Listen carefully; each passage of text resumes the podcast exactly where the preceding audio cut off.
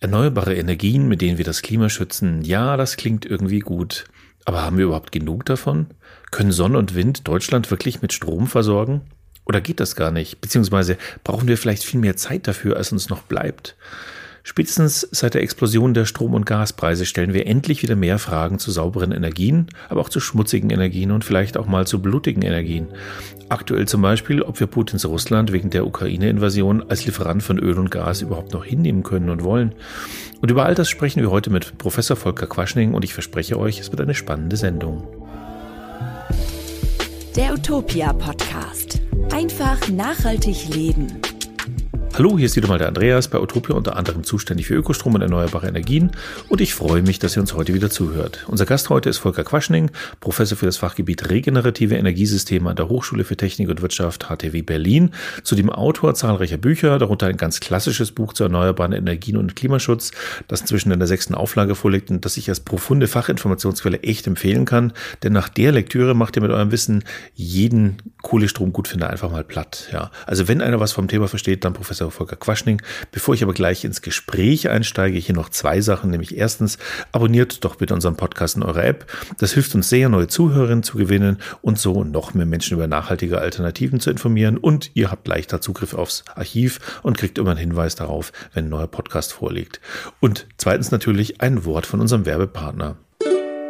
Hey, wusstest du schon, dass Ökostrom nicht immer Ökostrom ist? Ja, richtig gehört. Leider ist der Begriff in Deutschland rechtlich nicht geschützt. Und so können Stromtarife grün gemogelt werden, die es gar nicht sind. Das ist für Verbraucherinnen, die mit ihrem Ökostrombezug eigentlich etwas Gutes fürs Klima und Umwelt tun wollen, natürlich ziemlich ärgerlich. Zum Glück hilft dir das grüne Stromlabel bei der Orientierung im unübersichtlichen Energiedschungel. Es ist das Siegel für Ökostrom mit besonders hohem Umweltnutzen und das schon seit 1998. Mit einem Stromprodukt, das nach grüner Stromstandards zertifiziert ist, erhältst du 100% echten Ökostrom versprochen. Zusätzlich nimmt dein Energieanbieter garantierte Investitionen in neue Energiewendeprojekte vor, wie neue Solar- und Windkraftanlagen, Speichertechnologien, intelligente Netze oder E-Mobilität. Das ist nachhaltig gedacht. PS, das grüne Stromlabel wird empfohlen und getragen von den großen Umwelt- und Verbraucherverbänden wie zum Beispiel BUND, NABU oder der Verbraucherinitiative. Jetzt aber zu Professor Volker Quaschening, der sich schon seit den 90er Jahren mit dem Thema erneuerbare Energien beschäftigt und den man wohl mit Fug und Recht den erneuerbare Energiepapst Deutschlands nennen darf. Er ist außerdem Mitinitiator von Scientists for Future und Autor zahlreicher Artikel und Bücher, gerade ganz aktuell Energierevolution jetzt erschienen im Hansa Verlag. Hallo, Herr Quaschning, und danke, dass Sie sich die Zeit für uns und die Zuhörerinnen des Utopia Podcasts genommen haben. Ja, gerne. Danke für die Einladung. Auf Twitter haben Sie unlängst geschrieben, ähm, Sie seien wütend, weil die GroKo jahrelang den schnellen Ausbau der Solar- und Windenergie blockiert und damit irgendwie auch Putins Aufrüstung mitfinanziert habe. Können Sie uns das ein bisschen erläutern? Naja, Deutschland äh, hat eine Energieversorgung, die im Wesentlichen auf Öl, Kohle und Gas basiert. Und nun müssen wir einfach schauen, was haben wir in Deutschland noch an Energieträgern? Wir haben die Braunkohle, die wir unter großen Umweltschäden noch rausholen. Öl, Gas und Steinkohle. Steinkohle haben wir noch, ist aber zu teuer, ähm, wird also auch nicht mehr gefördert. Also Öl, Kohle, Steinkohle und Gas müssen wir komplett importieren. Und äh, wir haben diese Energieträger nicht mehr und wir kaufen sie auf den Weltmärkten und halt einfach zu großen Teilen aus Russland. Und äh, in Russland ist so, dass wir sogar eine negative Außenhandelsbilanz haben. Wir kaufen mehr Produkte von Russland ein, als wir verkaufen. Das ist dann im Wesentlichen halt das Öl und Gas, auch die Kohle. Und das sind natürlich auch Gelder, in die in den Staatshaushalt fließen und natürlich dann im Endeffekt auch zur Finanzierung der Kriege beitragen, wenn das jetzt hier passiert.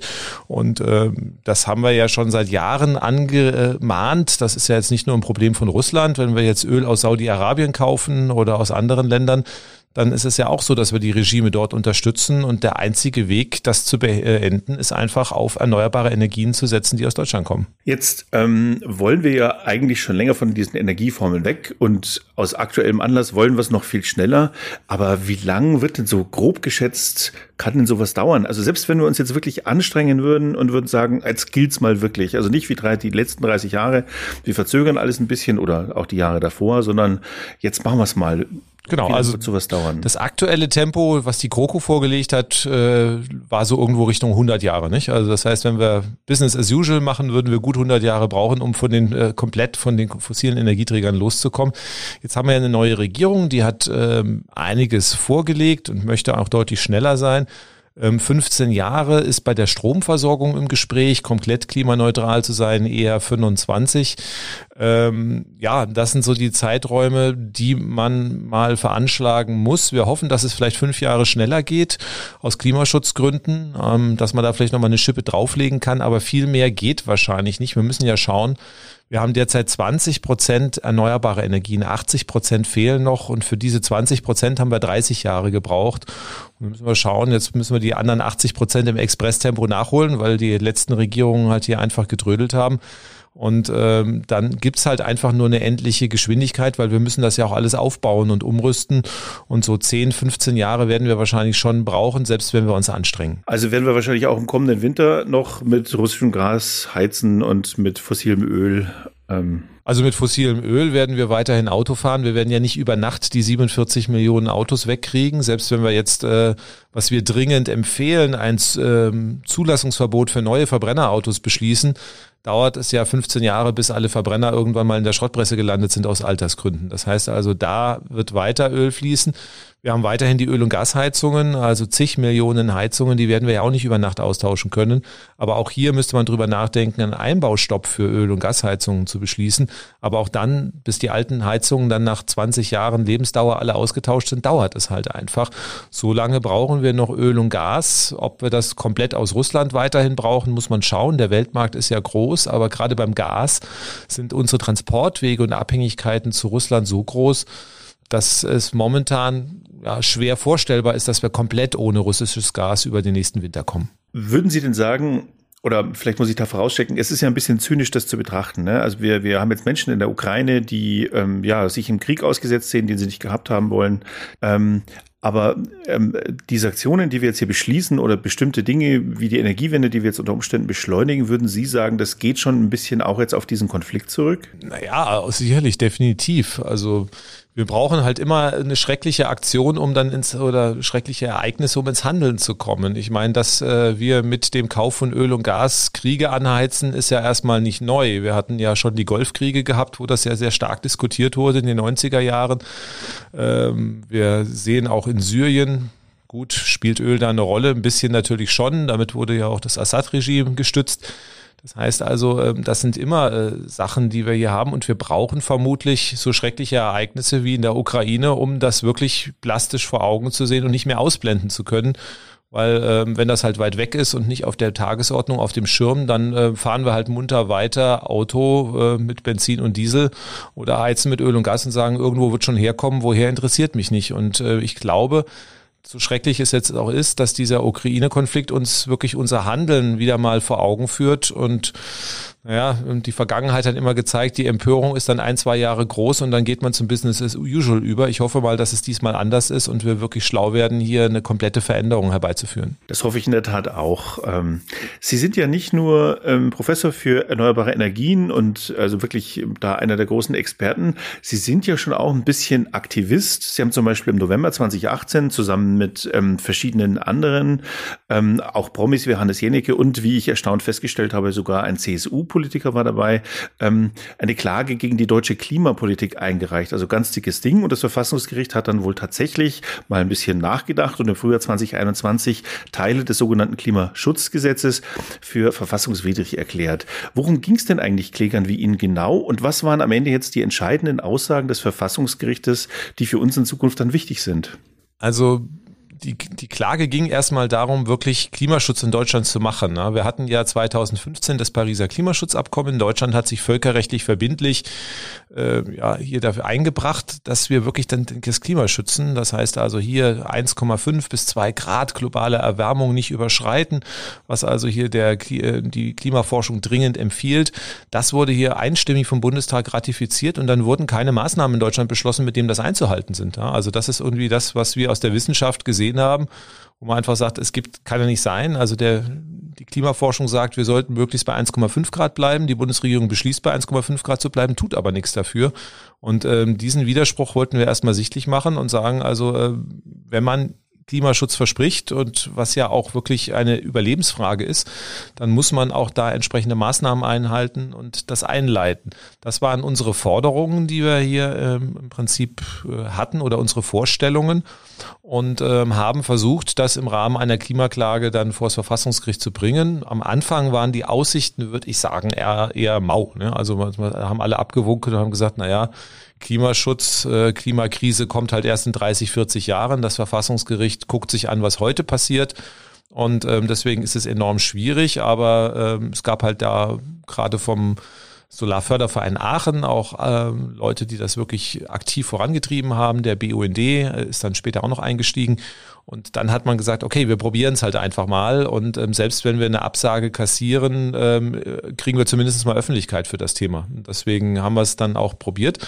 Und ähm, dann wurden, äh, nachdem wir nicht gleich abgeschmettert wurden, sondern dass das äh, dann in die weitere Verhandlungen mit reinging, äh, sind dann noch andere aufgesprungen. Also auch äh, jüngere Aktivistinnen und Aktivisten von Fridays for Future haben dann auch Klagen mit eingereicht. Die wurden dann äh, gesammelt, dann behandelt vom Verfassungsgericht. Und ähm, es war sehr spannend. Also der Klage wurde im Wesentlichen stattgegeben. Und das ist äh, eine Sache, die, sage ich mal, bestimmt 95 Prozent der Juristinnen und Juristen in Deutschland von vorher für unmöglich gehalten hätten. Und ähm, das Spannende ist auch die Begründung. Das heißt also, das Verfassungsgericht hat ganz klar gesagt, wenn wir jetzt keinen Klimaschutz machen, weil wir, warum machen wir es nicht? Weil wir natürlich uns verändern müssen, unsere Freiheiten einschränken müssen. Und wenn wir nicht bereit sind, unsere Freiheiten einzuschränken, werden die kommende Generation so massive Freiheitseinschränkungen haben, dass das in keinem Verhältnis steht. Und wir müssen, äh, das ist juristisch relativ neu, einen intertemporalen Ausgleich machen. Das heißt, wir müssen uns heute ähm, einschränken, so dass die Einschränkungen der künftigen Generationen im ähnlichen Umfang sein müssen. Und ähm, wir müssen auch das Pariser Klimaschutzabkommen einhalten. Und das ist, sage ich mal, eine ganz, ganz starke Botschaft, die wahrscheinlich auch für weitere Klagen und juristische ähm, Auseinandersetzungen im Bereich des Klimabereichs natürlich eine ganz, ganz starke Botschaft hat und da Rückenwind gibt. Jetzt haben wir ja ähm, eine Regierung, an der zum Beispiel die FDP beteiligt ist. Die würde ich jetzt mal sagen, ist jetzt nicht unbedingt fortschrittsfeindlich, ähm, sondern eher fortschrittsfreundlich. Dann haben wir die Grünen, die sehr ja Natur, Naturschutz ähm, im Hinterkopf schon haben. Ähm, haben Sie denn den Eindruck, dass die Klimapolitik, man muss auch sagen, die sind jetzt erst ein halbes Jahr dabei, also ne, das, die müssen erst noch Dinge auf den Weg bringen. Aber haben Sie den Eindruck, dass sich jetzt die Klimapolitik wirklich ändern wird?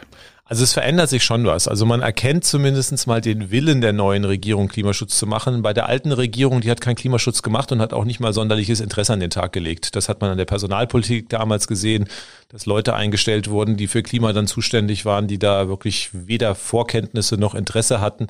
Da wurden also immer irgendwelche Parteiinteressen und Lobbyinteressen äh, außerhalb des Klimaschutzes dann entsprechend gemacht und vorgeschoben. Das sieht man an den Gesetzen, die die letzten 15 Jahre gemacht wurden, Ausbautempo, Ziele, die man äh, beim Ausbau erneuerbarer Energien beschlossen hat, wo man die Hände über den Kopf zusammengeschlagen haben und sagen, bei dem Tempo werden wir erst in 100 Jahren klimaneutral. Das hat aber gar keinen gestört. Ähm, das sehen wir jetzt anders. Das heißt also, die neue Bundesregierung ähm, zeigt schon A, mit der Personalpolitik, also ähm, dass sie Leute an Schaltstellen äh, setzt, die durchaus Ahnung haben von Klimaschutz und auch Interesse haben, was durchzusetzen. Und B, dass also schon deutlich ambitioniertere Maßnahmen angekündigt sind. Ähm, jetzt muss man natürlich sagen, ja, aber. Ne? Also das heißt, ähm, im Vergleich zur alten Regierung ist da Faktor drei, vier wahrscheinlich derzeit äh, denkbar oder angekündigt. Um das Pariser Klimaschutzabkommen einzuhalten, bräuchten wir aber eher einen Faktor sechs bei der Beschleunigung der Energiewende. Und das hat sich die neue Regierung auch nicht getraut. Und sehr einfache Low-Hanging Fruits, zum Beispiel, was weiß ich, Tempolimit oder sowas, hat man auch nicht durchgesetzt, so dass man so sieht, okay, also ja, man möchte schon mehr Klimaschutz machen. Aber wenn es dann ans Eingemachte geht, wo man wirklich auch Veränderungen äh, hier herbeiführt, da versucht man auch sich drum zu drücken. Also das heißt, man handelt jetzt auch immer noch nach dem Motto, naja, lass uns Klimaschutz machen, aber so, dass es irgendwie keiner merkt und keinem wehtut. Und das wird nicht das nötige Tempo zum Einhalten des Pariser Klimaschutzabkommens äh, herbeiführen. Sprich, ähm, es ist ein bisschen wie Medizin, nur wenn es wirklich bitter schmeckt, dann wird es auch eine Wirkung haben. Na, es muss ja nicht bitter schmecken. Also wir müssen uns verändern. Das heißt ja nicht, dass wir uns irgendwie zurück in die Höhle und in die Steinzeit müssen. Nicht? Also, aber wir wissen zum Beispiel, der Flugverkehr, den werden wir die nächsten 10, 15 Jahre nicht klimaneutral gestalten können. ähm, zumindest mal nicht zu vernünftigen Preisen. Das heißt also, da muss die Botschaft sein, Leute, ihr müsst weniger fliegen. Wir haben ein Problem, der das momentan gar nicht angegangen wird. Das ist die Landwirtschaft. So ein knappes Viertel der äh, Treibhausgasemissionen kommen aus der Landwirtschaft. Das kriegen wir nur in den Griff, indem wir A, nicht mehr die intensive Landwirtschaft haben. Gut, da wollen die Grünen ein bisschen was machen. Aber da müssen wir auch den Leuten erklären, ihr müsst weniger Fleisch essen. Das heißt also, wenn der deutsche Fleischkonsum auf den Rest des Planeten übertragen wird, dann reicht die Erde nicht äh, für als die Anbauflächen, die wir auf der Erde haben, nicht dafür. Das heißt also, äh, den Fleischkonsum, den wir hier an, Tag, an den Tag legen, der geht nur, weil viele andere äh, Menschen auf diesem Planeten zu arm sind, sich so solche Mengen an Fleisch zu kaufen. Und das ist natürlich auf Dauer auch nicht nachhaltig. Da müssen wir ran. Aber das sind natürlich bittere Botschaften. Und ähm, ich glaube, ja, man möchte dort kleine Rädchen bewegen, aber so das richtige ja, muss man schauen. Wir müssten auch dann jetzt gerade im Zuge der Ukraine-Krise Einbauverbote für Öl- und Gasheizung hatte ich schon mal angesprochen. Äh, wir müssten gucken, dass keine neuen Verbrennerautos mehr auf die Straße kommen, weil wir die auch in absehbarer Zeit nicht klimaneutral machen. Und das sind so Punkte, wo man sich halt nicht so wirklich traut. Ähm, aber es ist ja nicht so, dass wir dann, wenn wir das Verbrennerauto nicht mehr haben, nicht mehr mobil sind. Natürlich, wir müssen anders mobil sein. Wir müssen mit dem Fahrrad fahren, wir müssen äh, mit öffentlichen fahren, mit der Bahn. Wir haben dann Städte, die äh, viel weniger Autos haben. Die Kinder können wieder auf den Straßen spielen. Es wird leiser. Das heißt, unser Leben wird ja sogar besser dadurch. Nur das muss man halt kommunizieren, die Leute mitnehmen. Vielleicht kriegt man dann auch eine Mehrheit, aber genau das zu kommunizieren, da hat man immer noch so ein bisschen Angst und Respekt davor. Sie haben sich ja schon früh mit Photovoltaik auseinandergesetzt. Ich glaube, man kann sogar die Promotionsarbeit als PDF auf ihrer Website herunterladen. Ähm, interessantes Thema, ähm, Simulation der Abschattungsverluste bei solarelektrischen Systemen. Darf ich ganz kurz fragen, was man sich darunter vorstellen darf? Ja, genau. Ähm, Solartechnik, ähm, spannendes Thema. Ähm, die Promotion habe ich in den äh, Anfang der 90er äh, gemacht also schon ja, fast 30 Jahre her. Damals war die Photovoltaik noch komplett in den Kinderschuhen. Damals war Solarenergie so richtig teuer, also 10, 20 Mal so teuer wie heute und alle haben abgewunken und gesagt, da geht nichts. Wenn man jetzt promovieren will, muss man sich ein Forschungsthema aussuchen. Also nur über Solarenergie zu schreiben ist schwierig. Und dann äh, habe hab ich mir einen Punkt rausgesucht, der bei der Photovoltaik ein bisschen ja, störend ist. Äh, wenn irgendein Schatten auf eine Solaranlage fällt, dann reagieren die sehr empfindlich, dann geht die Leistung und der Ertrag deutlich runter. Und ähm, vor 30 Jahren habe ich mich halt damit intensiv auseinandergesetzt, wie man halt diese Ertragsverluste berechnen kann. Und das war Ziel und Gegenstand der Promotion. Dieses, äh, wenn irgendwas nicht auf die Solarzelle scheint, dann haben wir keinen Strom, ist ja auch immer gerne ein Thema von Gegnern. Ähm, sind denn Solarzellen heute, sind die da besser? Können die besser damit umgehen oder können wir bessere Steuerungselektronik drumherum bauen, um damit umzugehen? Ja, also nachts kommt natürlich kein Strom raus, da können wir ja, uns auch, ja eh genau, ja klar. Manche sagen Mondenergie oder sonst irgendwie, also da können wir einfach nichts machen. Das liegt an der Solar Solarenergie. Ähm, wenn wir ähm, jetzt, sag ich mal, auf dem Hausdach Verschattung haben, da gibt es mittlerweile technische Möglichkeiten, dass man also hier spezielle Bauteile bei Solarmodulen einbaut, die diese Verluste, die durch Schatten, zum Beispiel Schornstein, Gauben, Nachbardach passieren, deutlich reduzieren können. Also da haben wir technisch schon äh, neue Möglichkeiten und deswegen können wir dann mittlerweile auch sehr viele Dächer in Deutschland nutzen. Also das heißt, äh, wir haben jetzt auch noch eine Studie jüngst gemacht, wo wir mal geschaut haben, was in Berlin genutzt wird. Und da nutzen wir derzeit ein Prozent des Dachflächenpotenzials für die Photovoltaik. Das heißt, wir könnten das, was Berlin aus seinen Dächern an Strom erzeugt, verhundertfachen. Und äh, das ist spannend. Das heißt also, die technischen Sachen sind eigentlich gelöst. Man muss jetzt erstmal wirklich ins Tun kommen und das ist eigentlich das Interessante. In meiner Jugend und Kindheit, ich war totaler Solarzellen-Fan. Ich hatte verschiedene Solarzellen-Gadgets. Ich hatte so ein Solarradio und ich kann mich auch erinnern, zum 30. Geburtstag, das ist jetzt äh, ja, 23 Jahre her, bekam ich auch so eine Solaruhr. Ähm, die funktioniert immer noch. Da war nie ein Batteriewechsel irgendwie nötig. Also ich bin einfach begeisterter Solarmensch. Ähm, aber ich frage mich natürlich schon, und das frage ich jetzt Sie, wie wichtig sind Solarzellen denn wirklich als Teil der Lösung unserer Energieversorgung? Können wir in Deutschland überhaupt so viele Solarzellen aufstellen, dass es für die gesamte Stromversorgung ausreicht? Okay, müssen wir auch wieder Ja, aber sagen. Also weltweit werden die Solarzellen ja, die wirklich wichtigste Rolle spielen. Also gehen wir erstmal nach Afrika. Dort haben wir eigentlich äh, ja rund um das Jahr Sonne. Das heißt also, da werden wir einfach Solarzellen hinstellen, eine Batterie daneben, dass es für die Nacht reicht und ähm, dann ist die Energieversorgung fertig. Also deswegen, das wird äh, im großen gut. Genau, das wird im großen Maßstab passieren. Wir haben in Deutschland halt dummerweise einen Winter. Der macht das Ganze ein bisschen schwieriger. Das heißt also, so die Wintermonate, ähm, November, Dezember, Januar, kommt halt nicht sonderlich viel von der Solartechnik. Das heißt, mit Solarenergie alleine werden wir in Deutschland nur mit größtem Aufwand klimaneutral werden können. Und deswegen brauchen wir definitiv die Windenergie. Die Windenergie macht es viel einfacher, viel, viel preiswerter. Und ähm, deswegen brauchen wir einen gesunden Mix. Also die Hälfte aus Windenergie, ein gutes Drittel aus Photovoltaik, weil wir halt einfach den Winter haben in Deutschland und deswegen wird es bei uns ein bisschen anders sein wie äh, in Afrika, aber die Solarenergie wird bei uns auch einen sehr, sehr großen Beitrag leisten. Also so ein Drittel des kompletten Energiebedarfs, also nicht nur Strom, sondern auch später Wärme und Verkehr, das wird künftig schon von der Photovoltaik kommen. Die Flächen dafür sind da, also das ist nicht das Problem. Also wenn wir so ein Drittel decken wollen, brauchen wir ein Prozent der Landesfläche, was wir mit Solarmodulen belegen. Das meiste oder viel davon können wir auf Dächern installieren. Also insofern ein Flächenproblem haben wir nicht. Apropos Dächer, ich kann mich erinnern, also das war wirklich, glaube ich, schon in den 90ern, das sogenannte 1000-Dächer-Programm. Ähm, und inzwischen gab es das garantiert in vielen Neuauflagen. Wenn ich mich jetzt aber hier umschaue, ich bin jetzt hier in München, ist natürlich auch viel Altbau und so, aber ähm, ich sehe jetzt nicht, dass hier überall Solarzellen auf den Dächern sind. Woran liegt denn das, dass wir das nicht machen? Tja, also verschiedene Sachen. Das ist ein ganzer Blumenstrauß. Also ähm, in den Innenstadtbereichen in München sind es ja meistens äh, jetzt keine äh, Wohnungen, die einer, einer Person gehören. Ne? Das sind ja dann meistens Mehrfamilienhäuser, entweder ähm, Eigentümergemeinschaften oder Mietwohnungen. Und da macht der Gesetzgeber momentan extrem schwer, diesen Solarstrom direkt zu nutzen. Und da ist das dann meistens, also da kümmert man sich drum und dann sagt man, oh, das ist riesig aufwendig, bringt nicht viel, ist teuer und dann lässt man es eigentlich lieber. Ähm, bei Einfamilienhäusern ist die Wirtschaftlichkeit ein bisschen besser. Ähm, da sieht man auch deutlich mehr, wenn man also in die Vororte geht, weil es da also äh, finanziell ein bisschen attraktiver ist. Aber auch da passiert halt nicht so sonderlich viel. Man muss einfach schauen, also die Bürokratie ist relativ hoch und ähm, ja, die Menschen denken halt durch den Geldbeutel. Und wenn man sagt, okay, ich kann halt 10.000 Euro investieren und dann brauche ich aber zwölf Jahre, bis die wiederkommen und nö, da fahre ich lieber halt auf die nächste Kreuzfahrt oder so. Ich sag mal ein bisschen überspitzt. Mhm. Also das heißt, es ist halt nicht Priorität Nummer eins derzeit bei den Menschen. Vielleicht hilft, helfen die schrecklichen Ereignisse jetzt in der Ukraine, dass sich das verändert, dass die Leute drüber nachdenken, ob es vielleicht auch clever ist, vielleicht ein Elektroauto zu kaufen, mit eigenem Solarstrom zu betanken. Das mache ich bei mir. 85 Prozent meines Stroms für mein Elektroauto kommen direkt vom Dach. Also da geht richtig viel. Ich brauche kein Öl aus, aus Russland.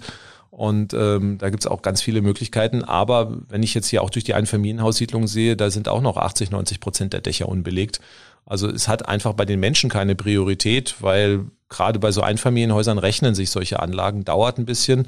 Und auch die Investitionssummen sind, sage ich mal, ja, ist ein Kleinwagen. Ja. Also wenn ich mir anschaue, wie viele dicke Autos vor den Häusern stehen und wie viele Solaranlagen drauf sind, dann ist das ein kleines Verhältnis. Das heißt, die Menschen haben einfach noch nicht verstanden, was Priorität Nummer eins hat. Das, die liegt auf Auto und nicht auf, auf Solaranlage.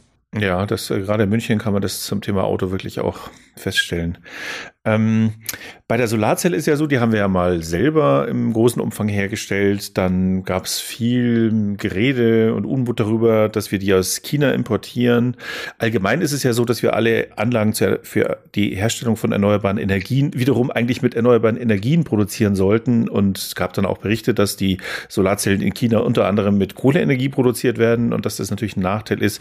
Aber insgesamt muss man schon auch die Frage stellen, können wir überhaupt diese ganzen Solarzellen, die wir bräuchten, selber machen oder müssen wir dann auch wieder irgendwas aus irgendwelchen totalitären Staaten importieren und werden abhängig dann von, davon? Ja, ein paar Rohstoffe. Bei Solarzellen ist es nicht so dramatisch. Also da, sage ich mal, sind äh, Rohstoffe drin, im Wesentlichen Silizium oder Glas. Ähm, das wird aus, aus Quarzsand gewonnen. Das äh, gibt es auch äh, Unternehmen in Deutschland, die zum Beispiel Silizium herstellen.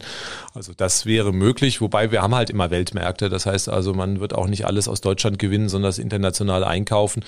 Ähm, bei Batterien sind die Abhängigkeiten ein bisschen größer, weil wir da Rohstoffe brauchen, die wir in Deutschland jetzt äh, oder auch bei Elektroautos oder anderen Geräten, die wir äh, nicht alle in Deutschland haben. Das heißt also, da brauchen wir Rohstoffe. Da sind natürlich auch wieder Abhängigkeiten da, das ist vollkommen klar. Ähm, wobei halt bei Materialrohstoffen, sage ich mal, ähm, es vermutlich etwas einfacher ist wie bei Energierohstoffen. Also wir haben zwar auch große Umwelteingriffe, aber ich denke mal, dass die Gewinnung ein bisschen einfacher ist. Aber ganz klar, die Energiewende wird eine Materialschlacht werden. Wir werden also hier praktisch das, was wir nicht mit nicht mehr verbrennen, durch äh, Anlagen ersetzen. Das wird in der Übergangszeit ein Problem sein. Langfristig müssen wir die Recyclingwirtschaft einstellen. Das heißt also, wenn wir das System mal in 20 Jahren umgestellt haben, dann brauchen wir ja eigentlich keine Rohstoffe mehr. Dann ist ja die Idee, dass ich alte Solaranlagen dann halt von den Dächern abbaue, die äh, ins Recycling gebe und neue wieder draus herstelle Das muss eigentlich der Weg sein, auch bei Elektroautos. Das heißt also, wenn wir einmal das System aufgebaut haben, in der Übergangszeit brauchen wir die Materialien, aber langfristig müssen wir schauen, dass wir halt auf Recyclingquoten Richtung 100 Prozent kommen. Ja, und dann sind die Rohstoffe in Deutschland und dann nehmen wir halt einfach die alten und äh, lassen das System dadurch am Leben erhalten. Zusammen mit Ihrer Frau haben Sie ja ähm, gerade ein neues Buch geschrieben, Energierevolution jetzt. Ich habe es noch nicht ganz gelesen, aber die Dinge, die ich gelesen habe, fand ich schon ziemlich erhellend und habe auch ein paar Dinge gelernt, von denen ich vorher noch gar nichts wusste. Ähm, was mich ein bisschen gewundert hat, ist, dass die Wasserkraft so gar nicht bei Ihnen vorkam, zumindest jetzt in keiner Kapitel-Headline. Ist, was stimmt nicht mit der Wasserkraft? In Deutschland fehlen uns einfach die Berge, muss man ganz klar sagen. Also Wasserkraft, ähm, das ist bei allen Energien so, hat natürlich auch einen Einfluss, äh, Eingriff in die Natur. Also wenn man sich in China anguckt, drei Schluchtenschaudamm, da werden, wurden also eine Million Menschen umgesiedelt, hat natürlich auch erstmal einen Bereich. Man kann Wasserkraft aber auch naturverträglich machen, also nicht jede Wasserkraft ist schlecht. Ich brauche dazu aber Flüsse und Berge und ja, wir haben halt ein paar Berge in Bayern und ein paar Mittelgebirge, aber die möglich, die, die Flüsse, die da sind, haben wir schon zu 80 Prozent genutzt. Und ähm, da geht gar nicht mehr so sonderlich viel hier in Deutschland. Die Wasserkraft macht drei, vier Prozent des Strombedarfs und das werden wir auch nicht stark ausbauen können. Andere Länder wie Norwegen decken 100 Prozent, das ist auch in Ordnung. Aber da wir halt den Fokus auf Deutschland haben, macht es jetzt nicht Sinn, zwei Kapitel über Wasserkraft zu machen, wenn wir sagen, wir kommen jetzt von, von 4,0 auf 4,1 Prozent. Also die großen Hebel sind die Solarenergie und die Windkraft bei uns. Und damit haben Sie ja wunderbar auf die Windenergie umgeleitet. Auch eines meiner Lieblingsthemen, ähm, weil ich nämlich ein paar ganz schlaue Leute kenne, die sich immer wahnsinnig über die Verschandelung der Landschaft aufregen. Äh, gleichzeitig ist es ihnen völlig egal, dass wir für Braunkohle erstmal die Erde aufreißen und danach auch noch ganze Dörfer umsiedeln. Ähm, und dann kommt auch noch die Atomkraft hinzu, finden die auch alle irgendwie jetzt nicht so schlimm wie Windmühlen, ähm, obwohl wir überhaupt nicht wissen, wo wir diesen Atommüll lagern sollen. Wir wissen noch nicht mal, wo es einen Ort gibt, wo wir es lagern könnten und wir wissen auch gar nicht, wie wir das dann so irgendwie markieren könnten, dass die Leute in einer Million Jahren noch wissen, dass das überhaupt Atommüll ist, wo sie drauf stehen. Ähm, zurück zur Windenergie. Brauchen wir denn mehr Windmühlen? Ja, selbstverständlich. Also wir haben in Deutschland einfach den Winter. Mit Solarenergie kommen wir nicht über den Winter in Deutschland. Das heißt also, eine Möglichkeit wäre, dass alle, die keine Windräder haben wollen, sich einfach mal irgendwie von November bis, bis äh, Februar drei Jacken anziehen und irgendwo eine Kerze hinstellen aus Bienenwachs oder sowas und dann versuchen halt über den Winter zu kommen. Wenn man weiterhin Strom und Wärme im Winter haben will und Auto fahren oder äh, mobil sein möchte, brauchen wir auch im Winter Energie. Und die werden wir zu vernünftigen Preisen nur mit Windenergie herstellen können. Das heißt also, wenn wir in Deutschland klimaneutral sein wollen und nicht weiter Öl und Gas aus Russland zu importieren, man muss ja schauen, also wer gegen die Windenergie ist, der ist auch für die Finanzierung des Krieges in der Ukraine, sage ich einfach mal so krass. Weil die Windenergie brauchen wir für die Mobilität, wir brauchen sie auch für die Wärme. Und ähm, da importieren wir derzeit Öl und Gas aus Russland. Das müssen wir ersetzen durch Strom aus Deutschland, durch Wärmepumpen, durch Elektroautos. Und wenn wir den Strom nicht beikriegen, werden wir weiter Öl und Gas importieren müssen und werden einfach dieses System, was international ist, was hier Konflikte und Kriege auslöst, finanzieren. Wie Sie schon gesagt haben, die Braunkohle. Das heißt also, die Menschen sagen, oh, ich mag keine Windenergie, weil da muss ich auf eine Windkraftanlage gucken. Ja, und 300 Kilometer weiter werden die Dörfer und komplett weggebaggert. Also da habe ich einfach das Problem, dass also die würden sich gerne auf zehn Windkraftanlagen gucken, aber die werden enteignet und das Haus wird komplett weggerissen. Und das wird einfach so akzeptiert. Man sagt, ja, der, der schöne Ausblick irgendwie ist mir so viel wert, dass mir das Leid anderer Menschen komplett egal ist und will aber trotzdem weiter im Winter Energie haben. Und das geht nicht zusammen. Hier müssen wir uns mal ehrlich machen und sagen, also nicht irgendwie gegen Windmühlen kämpfen, um das mal zu sagen, sondern wir müssen einfach sagen, wer keine Windräder haben will, muss erklären, und diese Gespräche habe ich schon versucht häufig zu führen, wie wollt ihr es denn sonst machen?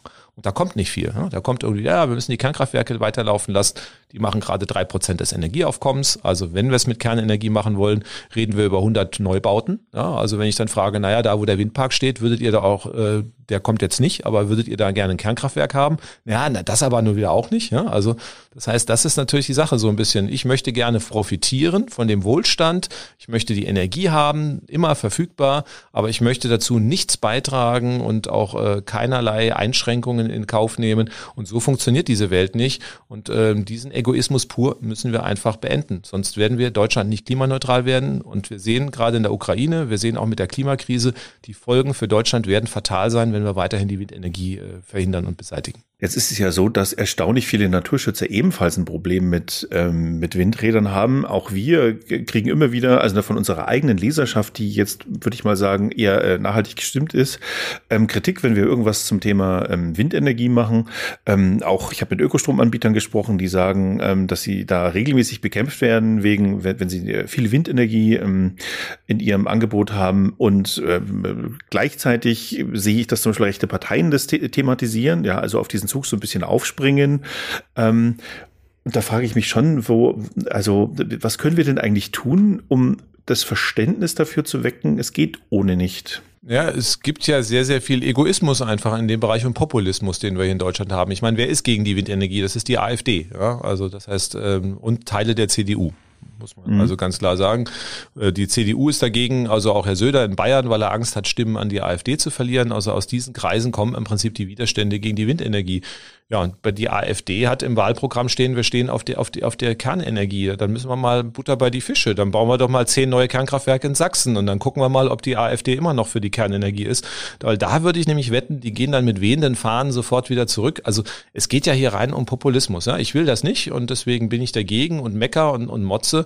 Aber ich habe keine Lösungen anzubieten und irgendwie auf Dauer irgendwie nur alles zu verhindern, ohne Lösungen zu haben, das wird nicht funktionieren. Und das muss man ganz klar machen. Und in Diskussionen nagel ich die Menschen Menschen immer fest und sage irgendwie, okay, ihr wollt keine Windenergie, ihr findet sie hässlich, ist ja ein Standpunkt, also man muss sie ja nicht schön finden, aber dann sagt doch mal bitte, was ihr stattdessen wollt. Also wollt ihr entweder auf Strom im Winter verzichten, ja, das wäre eigentlich Möglichkeit, wollt ihr weiter Dörfer abbackern, wollt ihr ein Kernkraftwerk im Vorgarten also das sind ja die anderen Optionen, die halt äh, da stehen. Und da kommt meistens nicht viel. Ja, ja, also ich hatte auch mal mit einem CDU-Politiker, der hat dann gesagt, na, da machen wir halt Erdwärme, Geothermie. Habe ich gesagt, gut, der Strom wird halt viermal so teuer. Erklären Sie das Ihren Wählerinnen und Wählern. Na, da müssen Sie halt in der Forschung ein bisschen mehr machen. Ähm, muss man sagen, aber da gibt's halt einfach technische Restriktionen, da kann man nicht mehr machen, man muss halt einfach bohren und das kostet Geld. Also das heißt, hier werden einfach die Wahrheiten ausgeblendet und ähm, ich denke mal, wir haben jetzt auch in den letzten zwei Jahren sehr viel postfaktische Diskussionen geführt, wo man einfach dann äh, Argumente hört, die ja, mit der Wahrheit nichts mehr zu tun haben und komplett erfunden sind. Auf der Basis ist es natürlich wahnsinnig schwierig äh, zu zu argumentieren, aber ähm, andererseits sind wir eine Demokratie, wenn wir halt wirklich aufklären und ich habe schon den Eindruck, dass 80 Prozent der Menschheit hier in Deutschland immer noch vernünftig sind, mit denen man auch mit guten Argumenten auch reden kann und die zugänglich sind und wenn man die richtigen Argumente bringt, glaube ich schon, dass man die Menschen überzeugen kann Ganz wichtig ist auch, dass die Menschen natürlich ihre Vorteile sehen. Also ist halt so. Das, ähm, das heißt, wenn ich mir nur eine Windkraftanlage angucken äh, muss, die dann noch irgendein Investor aus Bayern hat oder am besten noch der Bauer nebenan, den ich nicht mag, der verpackt, pachtet noch seinen Acker und verdient damit, dann bin ich ja erstmal dagegen. Ja? Wenn ich jetzt irgendwo an der Windkraftanlage auch verdienen kann, weil mein Strom billiger ist oder weil äh, die Gemeinde Geld bekommt und einen neuen Kindergarten bauen kann, dann sieht die Situation ja schon wieder ganz anders aus. Deswegen müssen wir die Menschen profitieren lassen, wir müssen aufklären und dann müssen wir die Projekte aber auch einfach durchziehen. Es kann nicht sein, dass eine kleine Minderheit in Deutschland unser Land blockiert und unser Land in den Abgrund führt. Und deswegen müssen wir da auch ganz klar Kante zeigen und äh, nicht weiter drauf eingehen. Also jeder äh, ja, Bienen- und äh, Vogelliebhaber in Deutschland ist in der Lage, hier Projekte zu verhindern, rauszuzögern.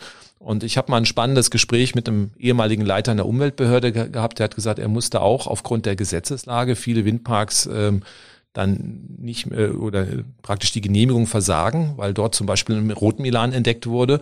Und äh, im Nachhinein tut, äh, meint er, er hat keinen guten Job gemacht, weil wenn wir die Klimakrise nicht stoppen, wird der Rotmilan sowieso aussterben. Das heißt, was bringt es jetzt, ein Brutpaar Rotmilan zu schützen, ähm, zumal auch die neuesten Untersuchungen zeigen, dass die Windkraft gar keine Gefahr groß für den Rotmilan darstellt. Ähm, wenn ich weiß, dass der, wenn die Klimakrise ungebremst ist, in 50 Jahren eh nicht mehr da ist. Also insofern, das muss man den Leuten auch klar machen und ähm, einfach mal den Horizont erweitern. Und ich glaube, mit guten Argumenten kann man einige Leute erreichen.